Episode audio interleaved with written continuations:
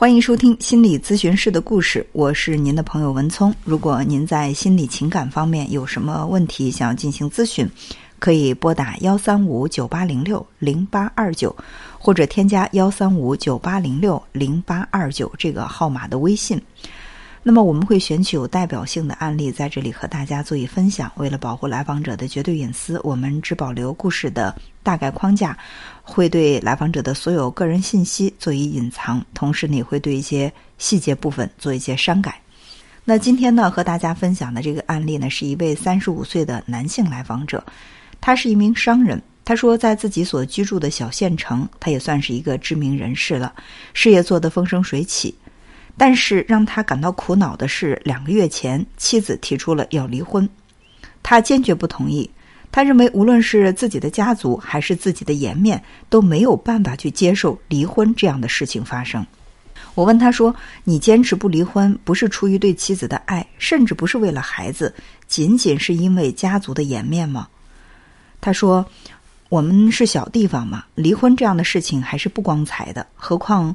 我大大小小也算是一个企业家，影响不好。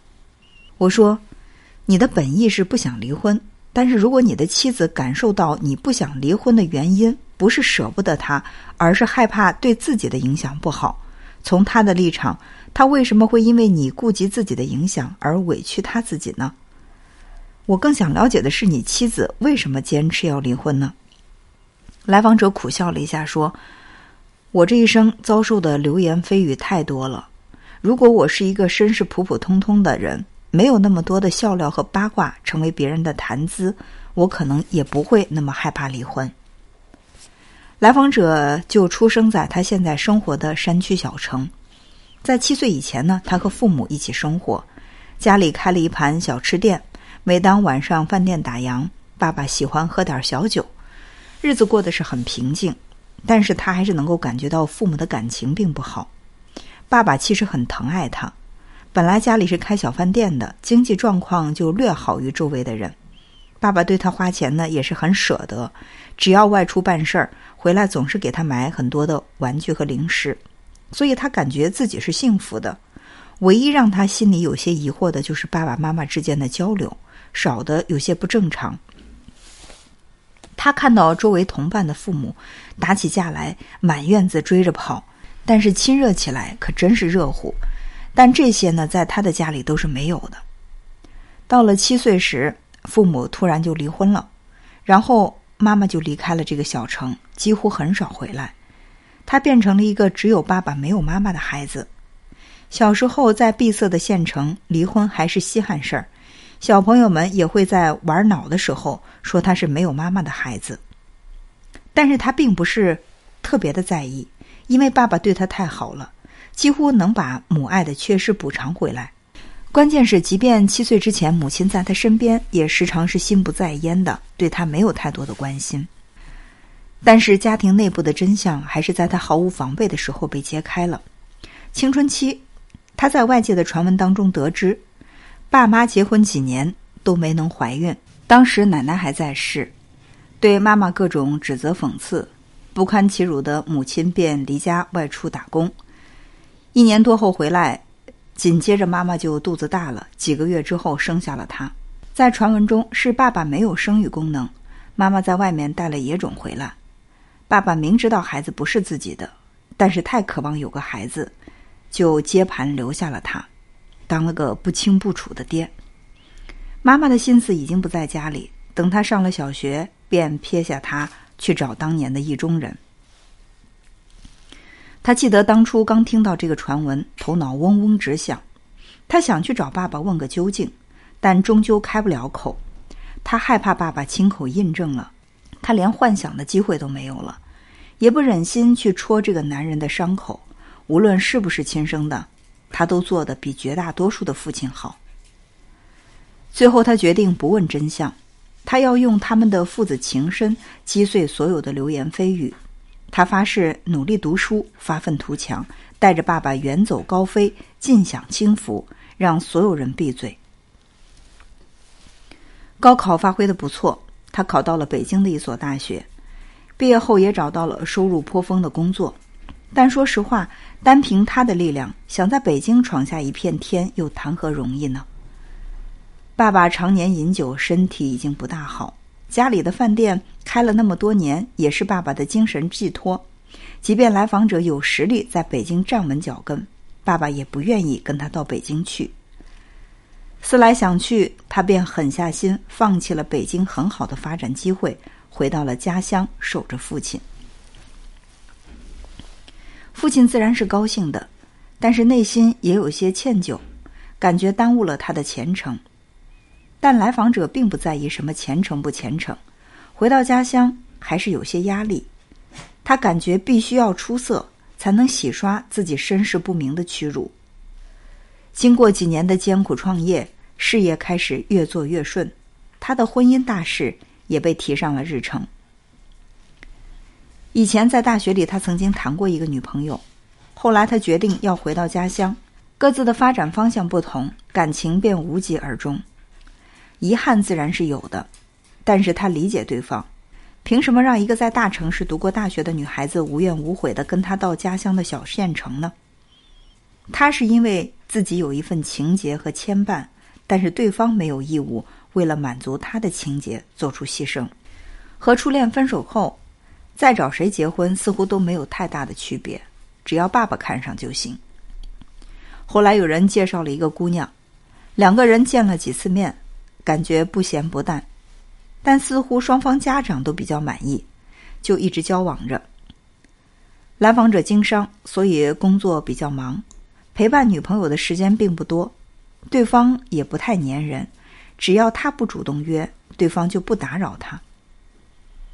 来访者心想，这样也好，他本来对爱情就没有强烈的需求，各自做自己的事情，也省得让他花心思讨好对方了。交往不到一年时间，在双方家长的催促下，他们开始筹备婚礼。来访者也开始装修房子。县城本身不大，大家都是抬头不见低头见。虽然他和女朋友没有办婚礼，但是大部分熟人也都知道他们俩是未婚夫妻的关系。有一天呢，一个老同学就支支吾吾的对他说：“他在去县城的省辖市办事。”碰到过两次来访者的女朋友和同一个男人在一起，而且举止很亲密。听到这个消息，来访者再一次感觉自己的头要炸掉了。越怕什么就越来什么。他这个女朋友家庭条件并不好，找了他可谓是高攀了。自从他们确认关系以来，他对女朋友家里的帮助非常大。他不求别的，只求对方清清白白、老老实实做自己的妻子。可是这样的事情还是发生在了他身上，他不顾同学的阻拦，当时便冲到女朋友家里问个究竟。女孩老老实实做了交代，那个男生是她的初恋，因为自己家里条件不好，负担重，男方家人不同意，而男生又是一个典型的妈宝男，不敢违抗父母，无奈之下才分了手。两个人都是余情未了，所以藕断丝连。但女生说，已经和初恋约定，只要他结了婚，双方坚决断绝关系，不会再有任何的瓜葛。来访者冷笑着说：“你觉得这可能吗？”就这样，婚没结成，他又成了小城里人们茶余饭后的谈资。那段时间，他感觉自己已经严重抑郁了，躺在床上会幻想着别人背后议论他和他的父亲的样子，越想越崩溃，好久。才从中一点点走了出来。有一次，他和父亲喝了点酒，两个人促膝长谈，他终于问出了多年来一直梗在心头的那个疑问。父亲以沉默作答，基本上已经说明了真相。父亲说不反对他去找他的亲生父母。来访者红着眼睛说：“哪有什么亲生父母？我没有妈，你就是我的亲爹。”父子俩抱头痛哭。再后来，他和现在的妻子结婚，妻子娘家经济状况也不好，岳父岳母还重男轻女，特别偏向小舅子。这些在他看来都不是什么问题。他对妻子娘家人很舍得花钱，条件只有一个：规规矩矩、踏踏实实过日子，不用再上班了。婚后，他让父亲把小饭店也关了。虽然他们家那盘小店已经是他们这个小城里的老字号，但是他不想让父亲太辛苦。到了这个年龄，只管享清福就好。有了小孩之后，老爷子一心在孙子身上，倒也分担了不少他的烦恼。后来，父亲有想再找个老伴儿的想法，被他一口拒绝了。他觉得爸爸想干什么都行，但是别再让自家再因为这些事情成为大众的话题。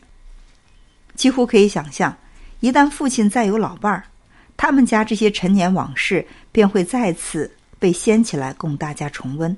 那实在是太可怕了。在他的反对之下，爸爸没有再坚持，只是看到爸爸无所事事的寂寞，来访者在心里也会有一些内疚。和妻子的矛盾主要集中在他对妻子的控制上，他特别害怕妻子出轨，让他和爸爸再次蒙羞，所以对妻子的社交生活看得很紧。有时候他也觉得自己没有必要这样，但还是会不由自主的盘问。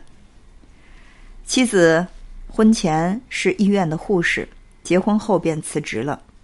孩子三岁上了幼儿园，妻子便感到有些无所事事。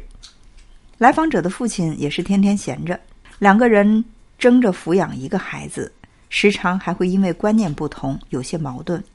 来访者动员妻子再生一个，可是妻子不同意，这让来访者有些不满。妻子想重回职场，更是被来访者坚决反对。一来二去，两个人的矛盾渐深。他不明白妻子为什么对工作还有执念，在周围人眼中，妻子是多少人羡慕的对象。他给岳父岳母买房，给小舅子买车，每个月给妻子娘家零花钱。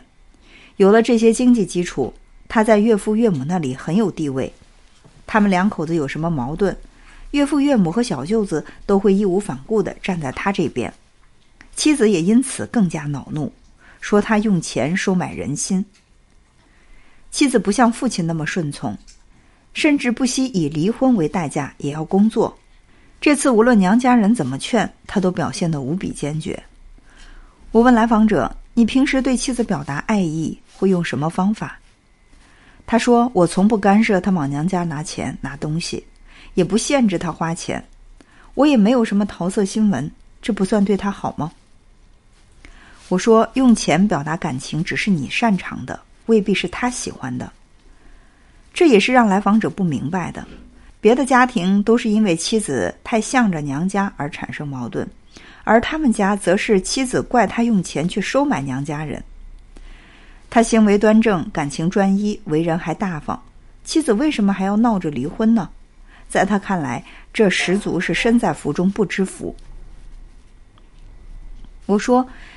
你的爱人的表现，恰恰让我觉得他并不是因为你的钱而选择和你在一起的。你说当初和初恋分手，你很理解初恋。一个在北京读过大学的人，没有义务跟你一起回小县城发展。但为什么你的妻子就因为嫁给了你，就必须要放弃工作和正常的社交呢？还有，你说想好好报答父亲，可是因为你想让老人享清福。所以他开了一辈子的小饭店也要关掉，因为你害怕周围的舆论，连老人想找个老伴儿的权利也被剥夺了。来访者说：“你不知道，在我们那里，舆论可像一把刀一样，可以杀死人的。”我说：“你爸爸是被舆论卷得最深的，他当初承受那么大的压力，可是他依然视你如己出，努力工作。”抚养你长大，给你提供更好的生活，舆论并没有杀死他。我很敬重他的勇敢和胸怀。来访者突然哽咽，他说：“我多希望每个人都能够敬重他，他真的很好。”我说：“我明白你的心意，你是拼了命也想把自己能拿出的最好的东西都给他，但是这么多年来，你一直被心魔所禁锢。”有个故事说，一个年长的和尚和一个小和尚去化缘，走到河边，看到一个女子也准备过河，但因为水流太急，女子迟迟不敢涉足。于是年长的和尚说：“我背你过去吧。”把女子背过河以后，两个和尚继续向前走。小和尚一直在心里犯嘀咕：都说男女授受不亲，师兄这是破大戒了。走了很远，小和尚终于忍不住问师兄：“咱们是出家人，你怎么能背一个姑娘过河呢？”师兄笑着说：“我把她背过河就放下了，可是你到现在还没有把它放下呀。”来访者问：“你是说我就是那个小和尚吗？”我说：“河早已经渡过，该放下的东西，只有放下，才能走得轻松。这么多年来，你所背负的东西，它不在你的身上，而是在你的心里。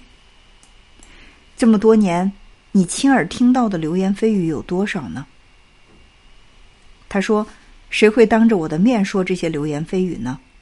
我说：“如果流言蜚语你根本听不到，它又如何对你造成影响呢？”